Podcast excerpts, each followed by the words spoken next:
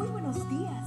Gracias por estar con nosotros en este bendecido día. Ven y juntos aprendamos y realicemos el estudio de nuestro matinal titulado Nuestro maravilloso Dios. Muy bienvenido a nuestro devocional para hoy, 30 de septiembre, titulado Que el mundo entero lo sepa. Y está basado en Isaías 39, 1 y 2 que dice, En aquel tiempo, Merodac, Baladán, hijo de Baladán, rey de Babilonia, envió cartas y presentes a Ezequías, porque supo que había estado enfermo y que se había restablecido. Se regocijó con ellos Ezequías y les mostró la casa de su tesoro. La visita de los embajadores del rey de Babilonia al rey Ezequías, de la cual habla nuestro texto de hoy, nunca debió ocurrir. La razón es que, para ese entonces, Ezequías debía haber muerto. Por medio del profeta Isaías, Dios le había comunicado al rey de la terrible noticia. Esto dice Jehová. Le dijo el profeta, ordena los asuntos de tu casa, porque vas a morir ya no vivirás. Pero apenas supo que moriría, Ezequías buscó a Dios en oración, con gran llanto.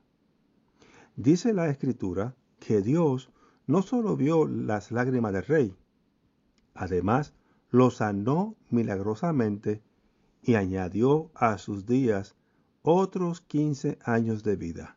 ¿Qué se esperaba que el rey dijera a los emisarios babilónicos?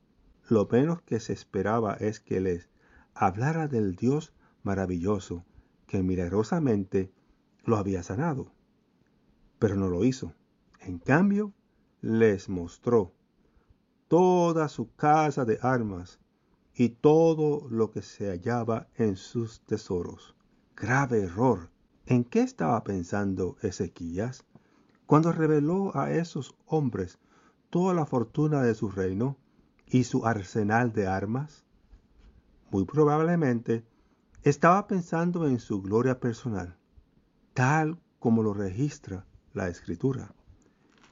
En aquel tiempo Ezequías enfermó de muerte y oró a Jehová, quien le respondió y le dio una señal. Pero Ezequías no correspondió al bien que le había sido hecho sino que se enalteció su corazón. Qué oportunidad tan preciosa perdió Ezequías. Él creía haber mostrado a los embajadores todos sus tesoros, pero el caso es que dejó fuera de la conversación al mayor de sus tesoros. Ese misericordioso Dios que hasta ese momento había prosperado su reino y que además lo había sanado milagrosamente. Hay aquí una valiosa lección para nosotros. El mismo Dios que sanó a Ezequías y prosperó su reino, ¿no nos ha colmado también a nosotros de innumerables bendiciones? No hay que hacer un gran esfuerzo para comprobarlo. ¿Hay pan en nuestra mesa? ¿Tenemos un trabajo que nos provee el sustento diario?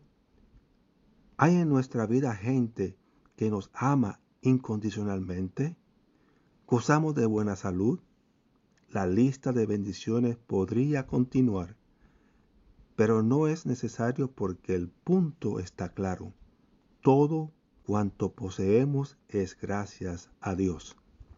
Más importante aún, Él es nuestro mayor tesoro. Que el mundo entero lo sepa. Oremos.